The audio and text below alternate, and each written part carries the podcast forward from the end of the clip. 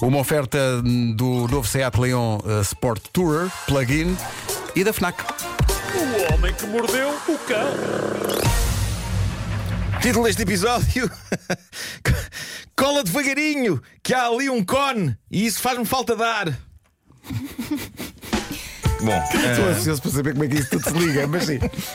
antes de mais, e, e isto, isto tem, tem sido uns tempos duros de perdas de pessoas, e, e eu vou fazer uma homenagem a alguém que se calhar não vai ter muitas homenagens. Morreu com 80 anos, um senhor chamado Spencer Silver, é americano, e a contribuição deste senhor para o nosso mundo é extraordinária. Este senhor do Texas era químico. E reparem no quão específica, mas preciosa foi a contribuição dele para as nossas vidas. Spencer Silver foi o inventor da cola dos post-its. A sério? Ah, sim, sim, sim. É, é- não foi o inventor dos post-its sozinho. Ele- Essa honra ele partilha com um outro americano, Art Fry.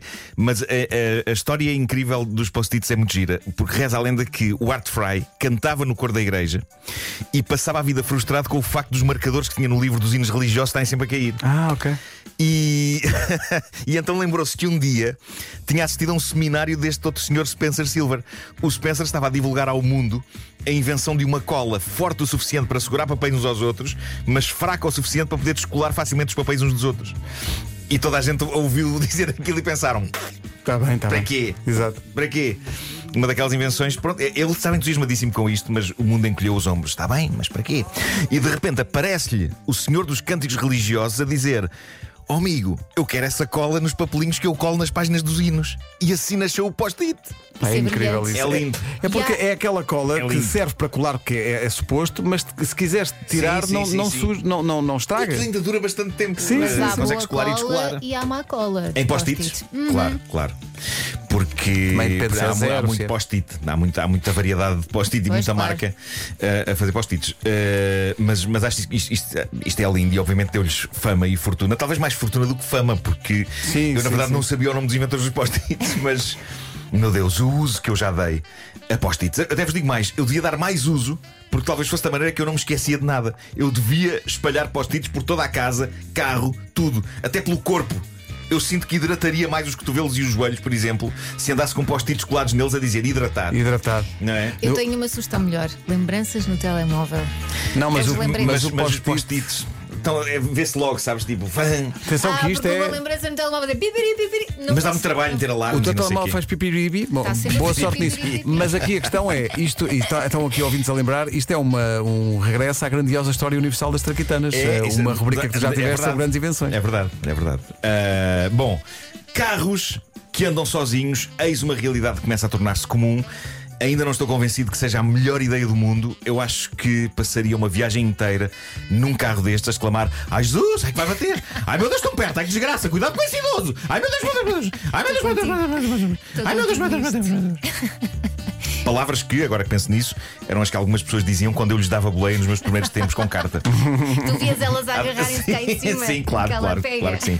Ainda hoje há quem diga isso quando viaja comigo, mas. Não, não é eh, verdade. Tu não. conduzes muito bem. Mas dizem pela tua condução ou por outra coisa qualquer? Não, não, isso é Ai só meu Deus, esses provoca charmes. emoções Ai, meu Deus, fortes. meu Deus. Ai. Meu Deus, meu Deus, meu Deus. Bom, eh, a, notícia, a notícia da manhã sobre carros que andam sozinhos é esta. Num sítio chamado Chandler, no Arizona, um carro destes ficou parado no meio do trânsito. Levava um passageiro lá dentro, passageiro esse que testemunhou tudo o que aconteceu.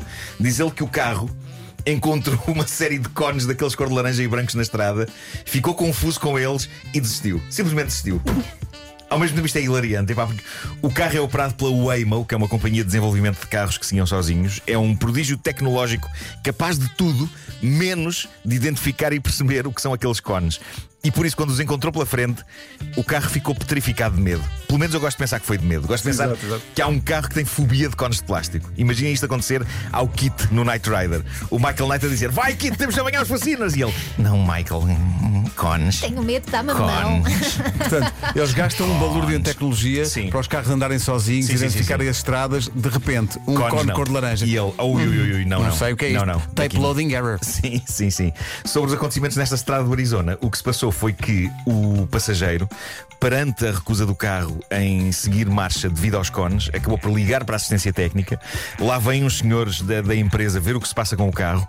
Quando eles chegam, o carro passa-se e decide contornar o obstáculo sozinho, ainda antes sequer de, de, de, deles fazerem o que quer que seja. Eu acho isto lindo porque, pá, eu sou super infantil, como vocês sabem, e, e portanto começo a imaginar o carro a pensar como um ser humano: és um carro ou és um rato? Então tu não consegues ultrapassar isto. Estas porcarias de plástico. Avança, mas é, Fernando. Avança, mas é. Por alguma razão Fernando? decidi que o carro se chama Fernando. O carro chama-se Fernando. Já, ok, sim, ok, ok. eh, está a falar com ele próprio, a espicaçar-se para fazer algo e sair daquele sarilho. Fernando, e faz-me sempre lembrar, desculpa, alguém com bigode. Tens de imaginar o porquê. carro com bigode à frente. Ah, para grande espanto de todos, o carro decide então sair de junto dos cones. Mas acaba a parar mais à frente e dessa vez a bloquear três faixas de rodagem. Olha que, que dia, olha que dia em cheio, hein? Sonho, não é? Claramente o carro ficou traumatizado com os cones, porque já não havia cones, mas o carro avançou um bocadinho e pensou: Não, não consigo ultrapassar este trauma.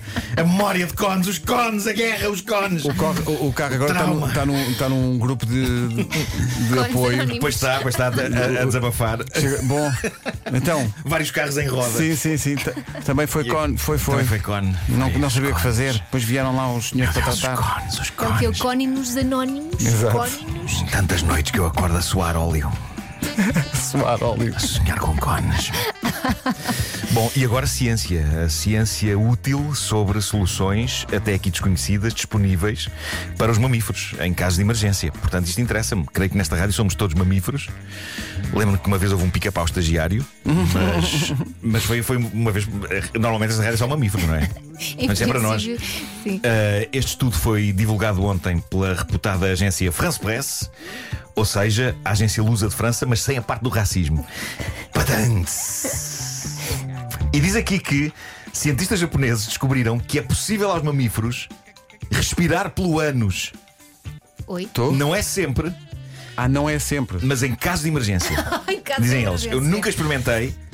Geralmente não consigo que entre ar, consigo apenas que saia. Pois, não pois, inspiras, só pois, pois. expiras. Claro, Portanto, há qualquer coisa de incompleto aqui, mas, de acordo com os investigadores da Universidade Médica de Tóquio, os mamíferos conseguem, em último caso, usar o rabo para respirar, se outra maneira não for possível. E isto, dizem os cientistas, inclui-nos a nós. Nós, aparentemente, temos essa capacidade, estamos fabricados para respirar pelo rabo. Parece que fomos feitos dessa maneira, embora não tenhamos isso tão desenvolvido. Mas eles dizem que, numa situação extrema, é possível o ânus começar a fazer as partes do nariz eh, e a respirar. E tu leste isto e foste experimentar. Isto parece uma teoria criada por bêbados. Mas eu, eu mantenho o espírito aberto e aparentemente também o ânus, caso precise Vamos respirar. experimentar. Mas agora, a sério, o que os cientistas dizem, no que aos seres humanos diz respeito, é que no caso de falta de oxigênio, ele pode ser administrado pelo reto. Porque isto soa, porque isto soa tão assustador. Tão assustador. Parece que somos um insuflável, não é? Estamos ali tipo. Então, mas espera, na verdade não somos nós que respiramos por aí, não é? O Eu não sou de certeza. A notícia tem mais detalhes de grande precisão científica, Elsa, mas eh, como esta é uma rubrica de bandalheira e não de divulgação científica, eu acho que os interessados devem procurar mais informação no Google. Eu só quero dizer isto: em caso de falta de ar, contemos com os nossos rabos. É só isto. Eu acho que terminamos bem, É não o é? que fica. Terminamos bem, É o que mas fica eu desta acho manhã. que, pegando nesta deixa, deixa-me só esclarecer, quem tenha dúvidas, eh, nenhum shot esteve envolvido na composição desta edição. Não, não, não, não. tá- Pelo menos aqui não. Estão não é? imensos ouvintes no WhatsApp só a gritar shot! Se bem que eh, eh, eu, co- como eu vi ontem o programa, acordei. Eu dormi pouquíssimo hoje, não é? Ah, Por ter visto o programa ontem. Pois. E portanto acordei num estado em que parecia que estava de ressaca. Isso confirmo. Eh, Exato. Muito parecia- embora a gravação parecia que já fazia- tenha sido há A que gravação tempo. foi há meses, mas eh, confirmo que de facto senti isso. O Homem que Mordeu o Cão e outras histórias com o Nuno Marco. Todas as edições estão em podcast. E todas as edições são uma oferta FNAC Que mordeu o cão. e também Seat Leon Sport Tourer Plug-in.